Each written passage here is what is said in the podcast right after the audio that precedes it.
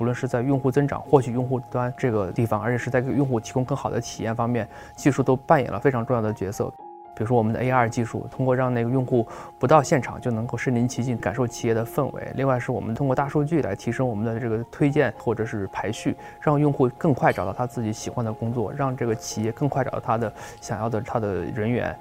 大数据的好处，它就是说它能够更全面的、更多维度的了解企业，甚至是挖掘出求职者或者企业他一些完全不知道的一些信息。提升匹配效率啊，比如说我们以前做的好的事情，完全是基于这个 HR，甚至是猎头中高端的这种人才，他的经验或者他的一些经验的总结，我们完全可以通过算法或者说大数据的积累去做这个事情。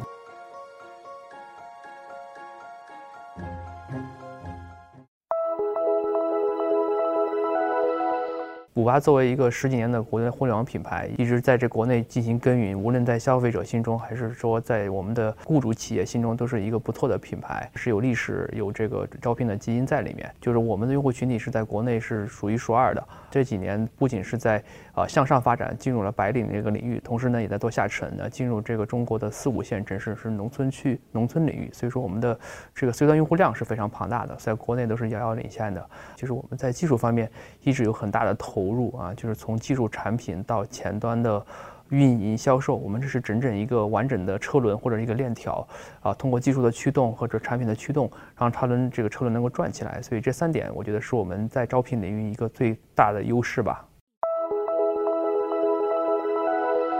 这几年就是从世界来看，呃，互联网也是中国和美国发展的最好嘛，就是基本上是两分天下，也是因为技术在中间扮演了非常重要的一个一个角色。啊，就我们而言哈，就是说，不论是在用户增长、获取用户端。技术都扮演了非常重要的角色，比如说我们的 AR 技术，对吧？通过让那个用户不到现场就能够身临其境感受企业的氛围。另外是我们的这个大数据，通过大数据来提升我们的这个推荐或者是排序，让用户更快找到他自己喜欢的工作，让这个企业更快找到他的想要的这个他的人员。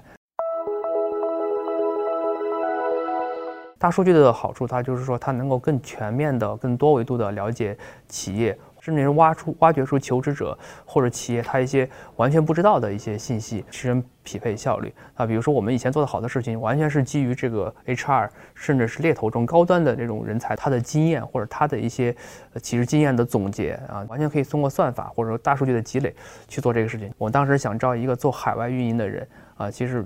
我不知道该从哪儿来。后来我面试好多人，我发现啊，这个人其实应该来自于华为或者中兴，因为他们是华为中心很早就在海外有各种运营或者销售啊。但这个事情也是通过我不断面试才发现的。但是如果有这种大数据的话，它可以做一些预测或者总结，就是 HR 拿到这份招聘需求的第一时间，他可能就能够知道去该找这样的背景的人，所以能够加速效率。大家也知道，就是中国和西方其实有很多的争论，对吧？我们中国其实现在摄像头很多，这个人脸识别技术用的非常广泛，其实在犯罪啊或者是找遗失儿童方面已经取得非常多的进展，但是国外可能会说这你又破坏隐私啊什么这些事情，所以说这个问题这一直是个争论哈。我现在不说，当然我是觉得中国这种做法是更能给人民和老百姓带来利益，但是我们同时也要保持警醒，就是说我们在做招聘这个事业的时候，因为确实获取了用户的很多信息，但我们要做好守好我们的底线，对吧？保护好用户的信息。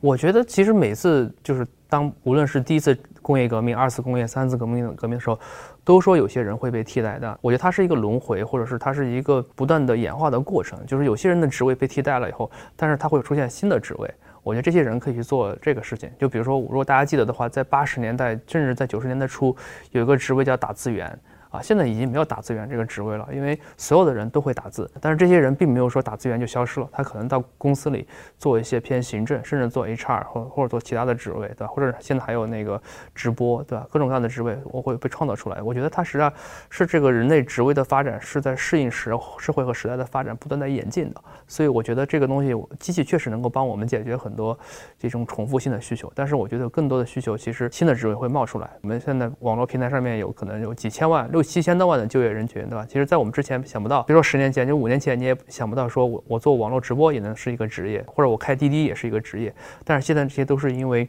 呃，科技赋能，然后创造出新的一些职位需求。呃，我们其实人才策略还是比较开放的嘛，因为五八其实它是一个相对来说它是一个比较综合性的公司，它是从前端的产品技术到后面的这个运营啊、销售、客服都完整都有这样的人群，所以说我们其实人才策略还是相对于是比较比较开放的，对吧？其实只要有才能、有技能，在我们这儿都应该是有用武之地。觉得我们公司的企业文化还是不错的，就是我们的企业文化就是简单可信，从我们的 CEO 到基层的员工到中层，其实大家都是秉承这个简单可信，就是大家做事情是做事情而去，而不是没有太多的政治影响或者是说呃官僚思想在里面。如果是实在的方面，我觉得就是相对来说我们的呃福利还不错，对吧？有自己的食堂、自己的写字楼，然后呢，另外比较好的就是我们是一个始终是上升通道比较比较开放的公司，我觉得。对公司而言，还是对社会而言，这种所谓的社会流动性其实是很重要的。对年轻人多劳能够多劳多得，付出就有回报，能够实现自己阶梯的一件一件提升，我觉得这是对企业来说，呃，最应该创造的氛围和对员工的价值吧。我们一开始是说从互联网起家，彻底免费。我们的优势是说我们有很大量的用户群，然后用呃这个门槛很低，呃企业发布职位很简单。但是我们其实这几年的目标就是，我们其实也要把，就说我觉得任何一个人一样，就是相当于说，如果特别会游泳的动物，它可能在岸上爬的能力就会差啊，就是说你的长处会带来一些短处。我们短处可能就是在我们的企业服务方面，线下服务，呃，执行层面一些传统的 HR 的生意方面，我们还比较薄弱。这几年我们其实在这方面就是在拼命的补课吧，就是说我们希望给用户提供流量投递效果之外，希望带来更多的一些这种 VIP 的服务。企业文化吧，就是，呃，所谓的所谓的对员工，其实都是尽量是说实话，对吧？就是说有一个互信的过程，这是第一。第二呢，也是决定我们的就是业务本质，业务相对来说比较稳健，就是无论社会上发生什么事情，它能够得到长期的保持一个一定的增长啊，每年每年继续。我觉得这是比较难的事情，也得得益于它的这个平台属性。可能一些人他是做游戏的，他游戏会可能这几年非常好，增长非常快，隔几年可能游戏受一些呃政策的影响或者市场的波动，它又降下来了，或者说你只做单个的房产。对吧？可能随着国家对这个房地产市场的一些宏观调控，它也会影响。那五八的业务主要是由房产、招聘、黄页或者是汽车组成，它这模块能够相当于是萧峰填河吧，就保证企业能够长期的那个增长。五八从二零二零零五年成立到现在，已经已经这个十四五年的时间，其实你会发现它在任何时候它都不是增速最快的一个公司，但是它是一个长保性的选手。